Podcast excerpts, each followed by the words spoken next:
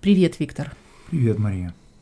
Ты знаешь, я думаю, сначала давай объясним нашим слушателям то, что мы с тобой вот обсуждали. Мы думали, каким образом, когда идет война в Украине, как продолжать этот подкаст. Дело в том, что ну вот я, например, не могу опубликовать те подкасты, которые мы с тобой приготовили неделю назад. Ну да, действительно, сейчас такая ситуация, что ни о чем другом, кроме как о том, что происходит в Украине сейчас, мы думать не можем. А с другой стороны, говорить об этих событиях вот в том стиле, в котором мы говорили о каких-то разных интересных сюжетах, мы тоже не можем. Да? И да. вот столкнувшись с такой дилеммой, мы подумали, что, наверное, мы могли бы записать разговор об истории. Да, дело в том, что это вполне оправдано тем, что мы оба историки, и у нас есть разные точки зрения на разные там исторические события, и это тоже может послужить предметом спора. Но принципиально я думаю, что надо сразу обозначить, что мы не считаем никакие исторические факторы настоящей причиной конфликта. Да, нынешнего конфликта. Да, я тоже согласен с этой точки зрения.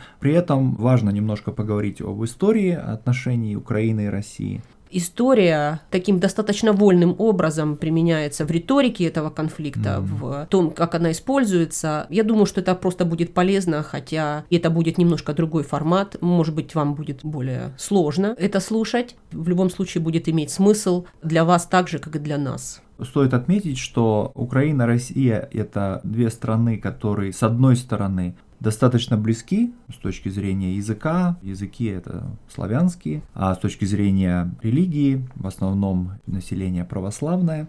Ну и в то же время при этом достаточно сильно отличающиеся друг от друга, инаковые, по крайней мере Украина достаточно серьезно отличается от России во многих отношениях. И вот об этом сочетании схожести и отличий мы, наверное, хотели бы сегодня немножко поговорить. Да, мне кажется, что это стержень, вокруг которого хотелось бы построить разговор. Вот это различие, иначе говоря, инаковость и недооцененность инаковости Украины от mm России. Которая часто характеризует российских общественных деятелей, публицистов, политиков. Но еще перед тем, как мы приступим к обсуждению, я бы хотела сделать такую оговорку.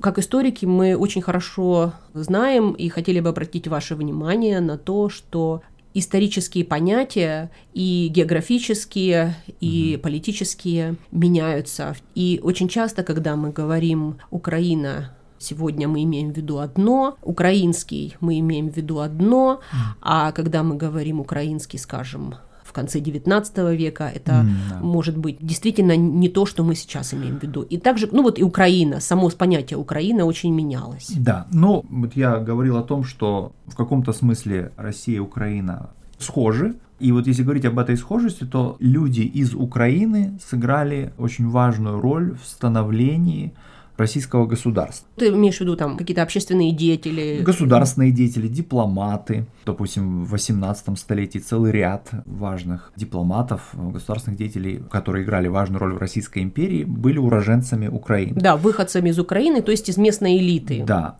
с другой стороны, представители духовенства, да, вот в самой русской православной церкви в 18 столетии целый ряд из них были уроженцами ну Украины. Ну, да. И люди из Украины сыграли важную роль и в культурной жизни России вот э, конца 17-18, первой половины 19 веков потому что, ну, в частности, представление о русской истории, о России как государстве, которое берет свое начало от Киева, Угу. Это представление о том, что Киев является матерью городов русских. Да, вот это а... выражение потрясающее. Киев да. мать городов русских. И с филологической точки зрения это тоже парадокс, потому что Киев, само название, это мужского рода, да? да. Киев он, а Москва она. Да. Но при этом мы говорим, что Киев это мать. Да. И вот это представление, оно было сформулировано представителями православного духовенства из Украины. Да. да? В конце 17 ну, столетия. Можно я назову, по крайней мере, очень мне хочется, угу. мой любимый Феофан Прокопович, который, угу. в общем-то, был советником Петра Первого. Да, да, и он был человеком из Украины. Да,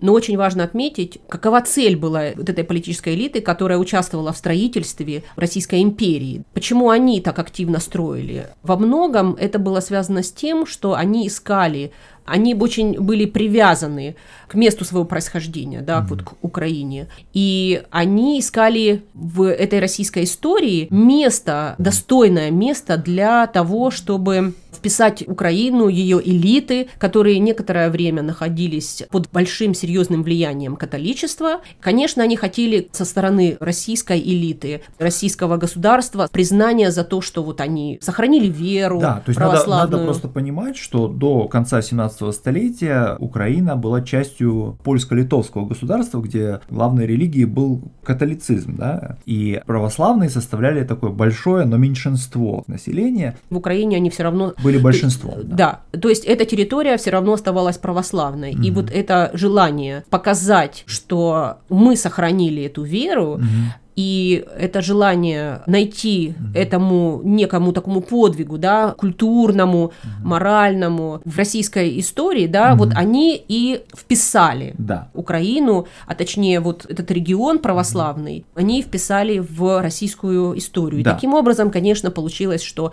Киев начало, mm-hmm. Москва продолжение, но при этом с точки зрения Москвы это тоже было выгодно, mm-hmm, потому что конечно. если мы посмотрим, Москва, первое упоминание о Москве 12 век в источниках. В то время как в IX веке уже Киев – это средневековый город. То есть это обретение какой-то такой древности, да, было для русского государства. Да, удлинение, удлинение истории. Удревление, да, истории, да, совершенно верно. И вот надо сказать, что к XIX веку, то есть к времени развития национализма во всех странах, вот эта схема, она-то пустила как бы глубокие корни, да, среди российских, русских публицистов, писателей. И что интересно, что географически Украина стала важным местом для возникновения русского национализма, да? Да, ведь это парадокс, да, но ведь русский национализм родился в Киеве как политическое да. явление, да. а родился он именно как ответ угу. на рождение других различных национализмов вообще в Российской империи.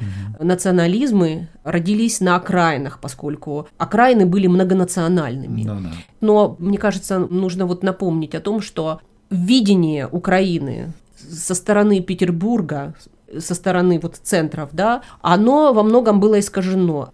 Безусловно, элиты до конца mm-hmm. они не понимали. И то, что элиты, приезжая в Санкт-Петербург, легко вписывались в эту санкт-петербургскую жизнь, было в каком-то смысле затушевывало реальность. Ну да, это воспринималось как само собой разумеющееся, да, и настолько как бы русские авторы, русские политики привыкли к тому, что Украина это неотъемлемая часть исторической России, да, что вот это вот реальная инаковость, несхожесть. Да, несхожесть языка, обычаев, да, вот она начала недооцениваться. То есть это работало в одну сторону, да, когда элиты попадали в Санкт-Петербург, но это не работало в другую сторону, когда эту идею экстраполировали, mm-hmm. распространяли на Украину. А оказывалось, что так все просто не работает. И mm-hmm. примером этого я могу привести либеральное движение в России, mm-hmm. которое является частью моих исследований, mm-hmm. и то, как местные либералы из Украины из Киева, насколько они хорошо понимали mm-hmm. российские элиты, но при этом российские элиты их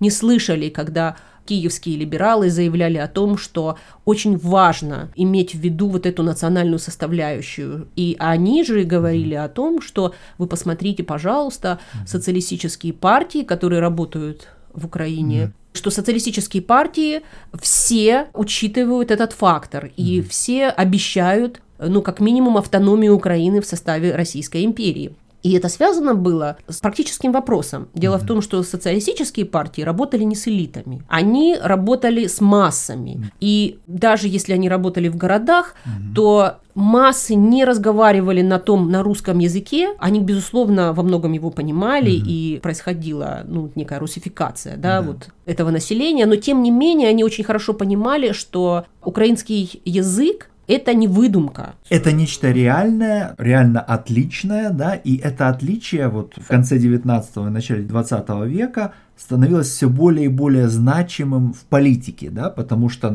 это как раз начало века больших масс в политике, да. да. И получается, что мы можем подытожить нашу дискуссию сегодня, сказав, что с одной стороны Украина исторически сыграла очень важную роль в становлении России, Российской империи, политически, культурно, а с другой стороны, с течением времени эта реальное отличие Украины становилось все более и более явным, важным, но при этом недооцененным. Да, недооцененным. Недооцененным российскими элитами. Ну пока. Ну пока.